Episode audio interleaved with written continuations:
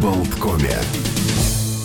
Мы же продолжаем «Утро на Болткоме», и с нами на прямой связи кандидат биологических наук, научный журналист, автор невероятного количества научно-популярных книг и ведущий подкаста «Голый землекоп» Илья Колмановский. Здравствуйте, Илья, доброе утро. Здрасте, Олег, рад вас видеть. Будем и слышать. Да, будем очень рады и увидеться лично, поскольку мы знаем, что вы приезжаете, и вот 10 и 11 июня будет несколько лекций. Для многих, может быть, само сочетание слов «голый землекоп» выглядит как-то немножко провокационно и, э, ну, как-то так вызывающе. Почему так называется подкаст? И вот не могли бы вы немножко рассказать о том, как он появился и как вы начали работать вот в этом направлении? Да, э, многие считают, что это такой не очень одетый дорожный рабочий, но в действительности э, это такое собирательное название. Э, ну, во-первых, голый землекоп – это такое млекопитающее из Восточной Африки, про которое некоторое время назад выяснилось, что они отказываются стареть и умирать, они живут очень-очень долго, и десятки лабораторий в разных странах мира – пытаются узнать секрет голого землекопа и сделать человека немножко голым землекопом, сделать так, чтобы люди жили дольше. А, но а, помимо этого, я, как э, бывший зоолог, пристально слежу за тем, как ученые в разных странах мира пытаются э, как бы прикарманить, да, отобрать у разных организмов их суперспособности, суперспособности организмов всего мира и использовать их как-то в технологиях, в медицине, изменить нашу жизнь. Одним словом, проект «Голый землекоп» — это проект о научных открытиях и людях, которые их делают. Это подкаст, это телеграм-канал, но и главное, я превратился в такого кочующего научного обозревателя. Я еду из города в город. Во всех городах я стараюсь брать интервью у ученых, которые там живут, и устраивать офлайн встречи, такие дискуссии Э, с, ну, с нами, да, мы, да, общество, мы хотим знать, что просили передать ученые и как их открытия повлияют на нашу жизнь завтра, а, и, может быть, что-то, что мы хотим передать им сегодня. Эти дискуссии обычно бывают очень насыщенными. Э, на какие-то встречи приходят семьи с детьми, вот будет две встречи одна, собственно, так и называется «Голый землекоп» про суперспособности животных со всего мира. И там будут грустные истории о том, как мы очень сильно зависели от каких-нибудь удивительных животных, и это кончилось плохо. А, а есть э, оптимистичная история о том, как прямо сейчас, э, ну вот я узнал, не знаю, на этой неделе, что в одной из лабораторий в Америке э, человек, не, не людей, но человеческие клетки – пытаются сделать немножко гренландскими китами. А, гренландские киты – это такие млекопитающие, которые живут 200 лет. Это самое долгоживущее млекопитающее. Вы знаете, из некоторых извлекают остатки гарпуна и могут датировать этот гарпун. И видно, что они живут очень долго. И вот я узнал, что в лаборатории Веры Горбуновой а, из университета Рочестера в Нью-Йорке а, в клетках человека – удалось э, немножко подкрутить некоторые механизмы и сделать так, чтобы они были похожи на клетки гренландского кита, и стало видно, что они очень хорошо защищаются от мутаций, не превращаются в раковые. И, может быть, мы не станем гренландскими китами, но ученые придумают какое-то лекарство, которое будет вдохновлено гренландскими китами. В общем, это будет одна такая детская встреча, а будет еще другая детская встреча про самое необычное животное на этой планете, про вот эту двуногую странную обезьяну, про Homo sapiens. Дело в том, что в последние десятилетия ученые очень много узнали о необычных обезьянах, от которых мы произошли, об австралопитеках. Вот, знаете, э, часто ко мне подходят, зная, что я зоолог, что я занимаюсь эволюцией, и спрашивают, а почему вот сегодня обезьяны не превращаются в людей? Раз вы такие умные, вы, значит, считаете, что человек произошел от обезьяны. Я научу вас, э, как парировать этих скептиков, да, чем парировать действительности. Те обезьяны, от которых мы произошли, уже вымерли, и мы очень много про них знаем. Это были очень необычные существа. И на этой встрече мы обсудим, как так вышло, что именно они а не какие-нибудь киты, не дельфины, динозавры. не волки, не динозавры. Да, почему сейчас этот разговор ведем мы с вами, вот такие, э, извините, скажу, нелестная вещь, да, но мы действительно э, лысые, да, мы, мы не покрыты шерстью, мы действительно двуногие, мы действительно приматы. Вот эти лысые двуногие приматы построили интернет, радиостанции, города, и почему это мы а не какие-нибудь голые землекопы или какие-нибудь выдающиеся шимпанзе. И э, здесь же будут две взрослые встречи. Мы будем говорить э, со взрослыми на две темы. Одна э, вот какая. Э, в последний год я много говорю с зоологами и антропологами со всего мира о том, что они думают про агрессию у сапиенсов.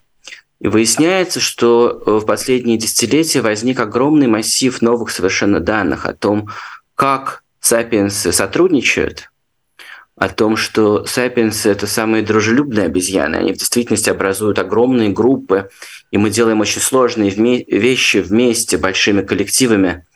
А, хотя а, это бывает непросто, но мы очень уживчивые по отношению к тем, кого мы считаем своими. И сапиенсы а, чудовищно беспощадны по отношению к тем, кого они считают чужими и опасными для себя. И это разговор про биологию агрессии и о том, как работает пропаганда, когда она хочет объединить большие группы людей для mm-hmm. того, что называется проактивная агрессия, когда речь идет про немотивированное, неспровоцированное нападение на другую группу.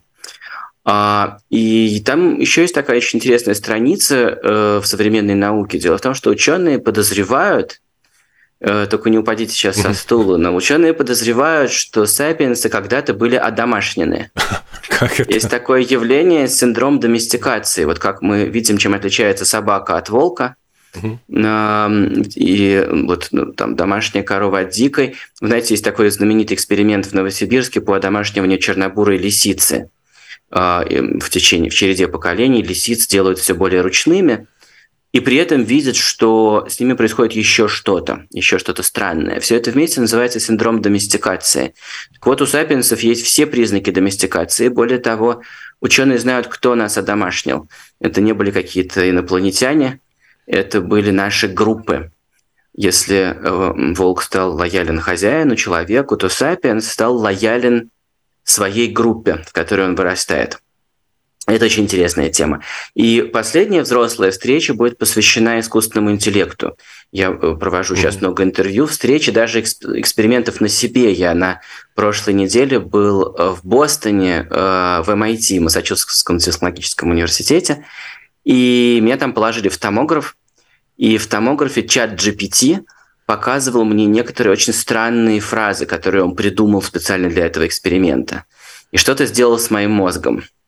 И я доеду до Риги для того, чтобы рассказать, какое будущее нам светит в мире, где AI станет основным нашим инструментом, и как быть, чтобы, как жить, чтобы наш мозг подружился с искусственным интеллектом, а, точнее не чтобы, а если, потому что это уже происходит, и это происходит часто в обход нашего сознания. Наш мозг на самом деле очень склонен к тому, чтобы формировать э, сотрудничество с искусственным интеллектом, и это уже происходит во всем. Скажите, пожалуйста, вот э, если мы говорим э, о э, эволюции у животных, э, многие постоянно мы встречаем фразу, что собаки обладают как бы интеллектом трехлетнего ребенка. И правда ли, ну то есть это не фигура речи, а это реально мы можем говорить вот о, о, об этом? Да, вы знаете, это жутко интересная тема. Можно вас спросить, почему вас это заинтересовало? У вас есть ваша собака? Нет, Нет? но я okay. просто... Наверное, у слушателей есть собаки. Я хочу обратиться ко всем слушателям, кто сейчас нас слышит. У меня к вам большая просьба, это очень серьезно. А, если вы знаете про вашу собаку, что она знает название э, больше, чем двух-трех игрушек, то имейте в виду, что, во-первых, таких собак одна на миллион – они страшно редкие. А во-вторых, вас очень хотят, э, с вами очень хотят познакомиться исследователи из Будапешта. Если вы найдете телеграм-канал «Голый землекоп», там есть э, все данные ученых из такой большой научной группы. Это самая важная группа в мире, которая занимается интеллектом собак.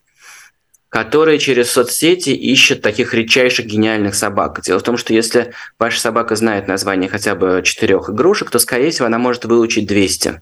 Вы просто тогда можете этим с ней заняться. И бессмысленно пытаться дрессировать вашу собаку на эту задачу, если она сама по себе не выучила 2-3 игрушки. А, вы сказали, что у собак высокий интеллект. Это правда так, собаки очень умные. Возможно, не такие умные, как волки. А, потому что при одомашнивании все немножко глупеют и немножко уменьшается объем мозга. В частности, кстати, у сапиенсов он чуть-чуть уменьшился 30 тысяч лет назад, в момент, когда нас одомашнивали наши группы. Но вот что еще интересно про собак. А, на прошлой встрече в Риге, когда я был в декабре, мы обсуждали с детьми потрясающее исследование вот этой венгерской группы. Которая искала не просто умных собак, а гениальных собак. Оказалось, что у собак, как и у людей, есть это странное явление, когда у вас есть, ну, просто умные, есть поумнее, есть поглупее. Вот мой бульдог не отличается интеллектом, прямо скажем, совсем, у нее другие есть плюсы. Но есть вот странные, необычные особи один на миллион. И считается, что у диких животных этого не бывает, и что это одно из последствий одомашнивания. Мы как-то вмешиваемся в работу мозга, когда мы одомашниваем животное, и что-то там, может быть, ломаем, и при этом нечаянно создаем предпосылки для того, чтобы один на миллион был бы гением. Э, мои собеседники вот из этой венгерской группы не исключают, что это же произошло с сапиенсами, что вот такая редкая гениальность могла наступить в процессе одомашнивания. Но возвращаясь к собакам, а, они нашли шесть таких собак в мире.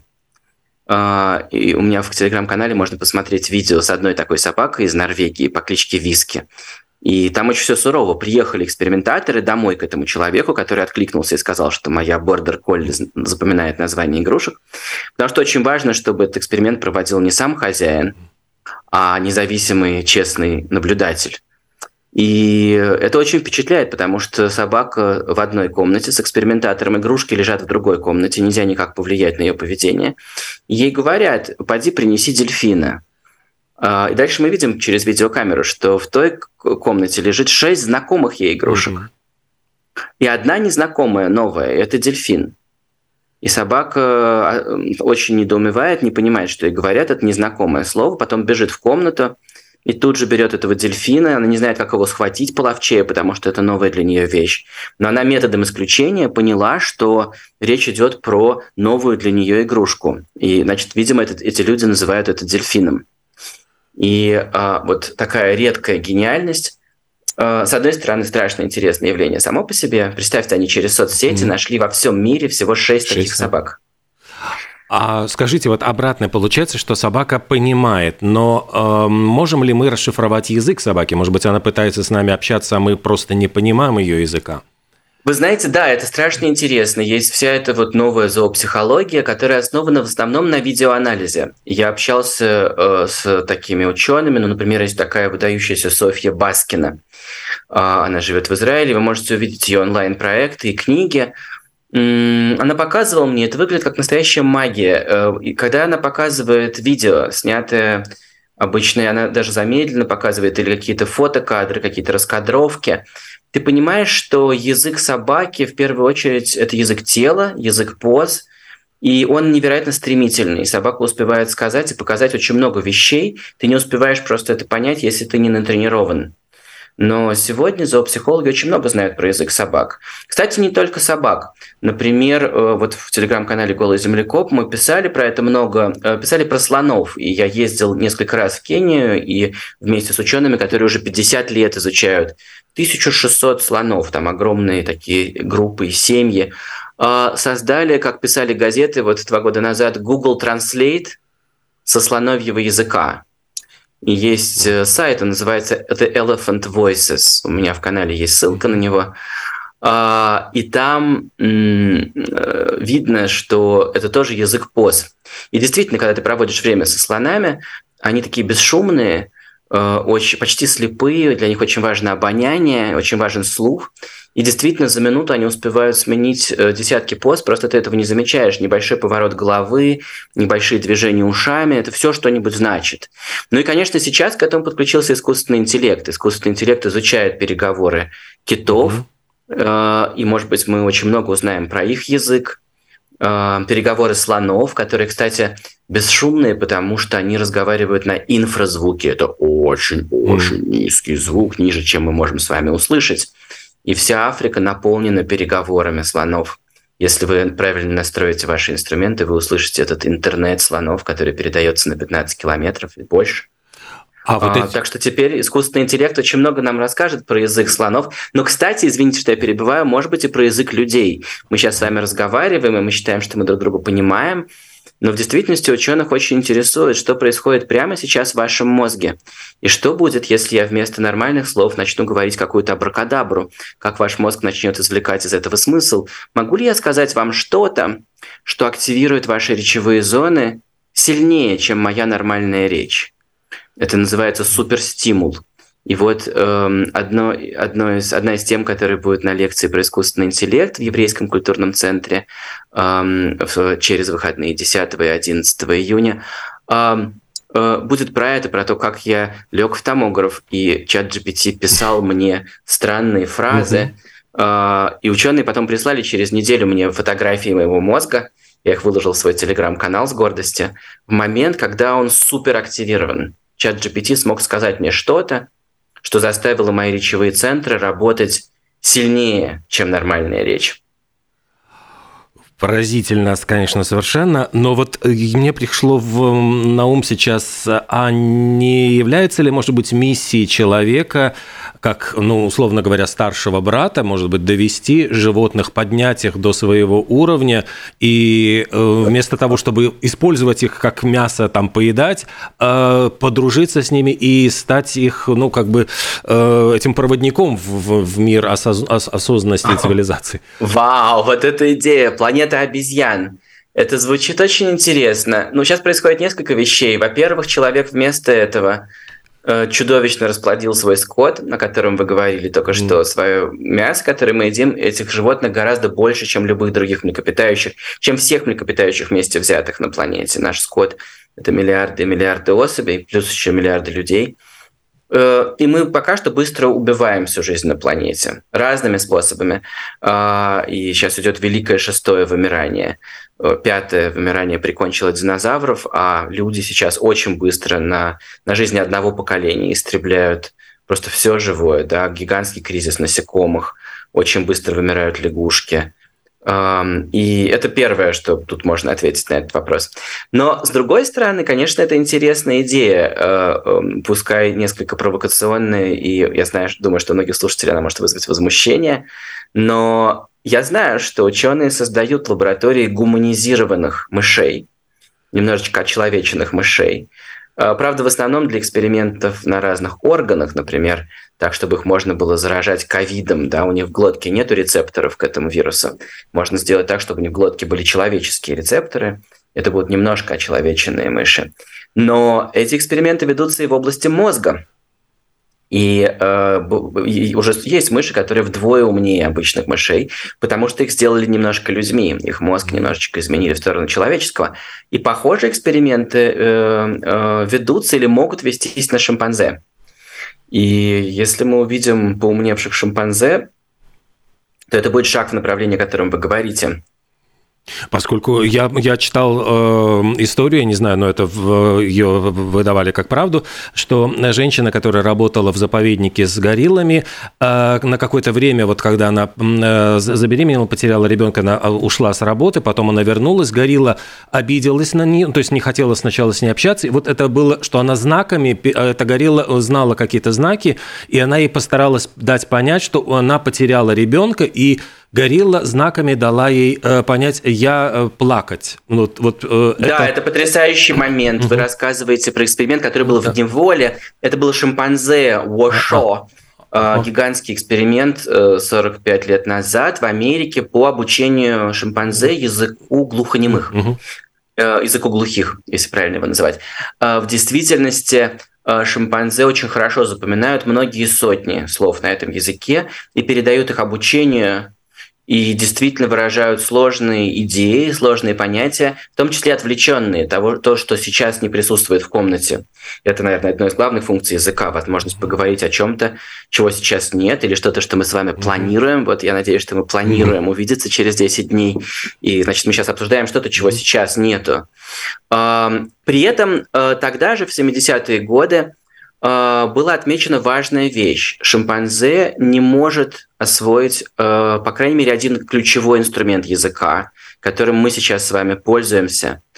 Я хочу увидеть вас в Риге через 10 дней. Вы хотите увидеть меня в Риге через 10 дней. Это похожие очень слова, которые я просто переставил местами, но это очень разный смысл.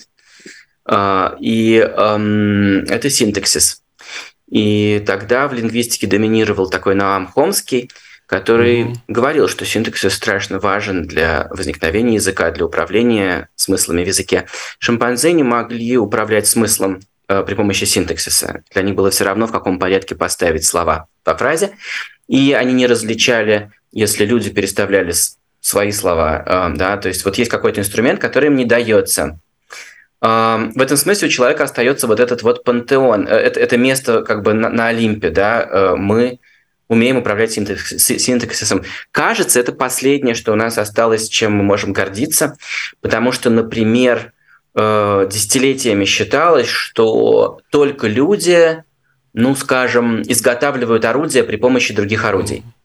Было известно, что инструментами пользуются шимпанзе, птицы, вот э, я на этой неделе узнал, что даже насекомые пользуются инструментами. В Австралии нашли таких хищных клопов, которые обмазывают себя смолой, чтобы на них налипало, налипали жертвы, муравьи и мухи.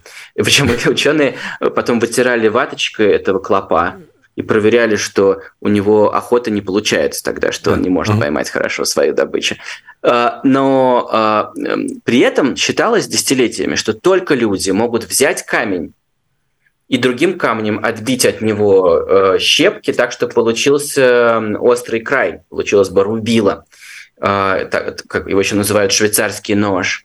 В том смысле, что он невероятно универсален, как, знаете, нож, у которого много лезвий, да, можно сделать любые самые разные работы а, разные задания. Так вот, э, считалось, что только люди изготавливают такие орудия. И в последние годы мы видим все больше свидетельств того, что австралопитеки, это очень странные обезьяны, от которых мы произошли, э, с маленьким объемом мозга, но э, необычной семейной жизнью, как считают палеонтологи. У них были у самцов маленькие клыки, и, видимо, они уже были очень мало агрессивны, и они были верны своим самкам. У них не было вот этой гаремной структуры, как у шимпанзе, а, или как у горилл. А, так вот, видимо, австралопитеки уже умели это делать, и у них нашли орудия которые они изготавливали при помощи других орудий. Об этом мы поговорим на лекции про происхождение человека для детей э, в Еврейском культурном центре 10 и 11 июня.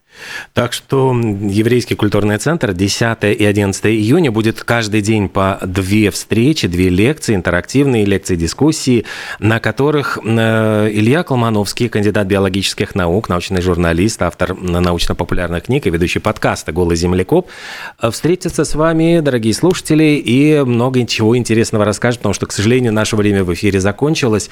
Огромное спасибо, Илья, за такой интересный вообще разговор. Спасибо, Олег, и хорошего дня. Я хорошего... был очень рад поучаствовать. Спасибо, до встречи в Риге. Всего доброго, до свидания.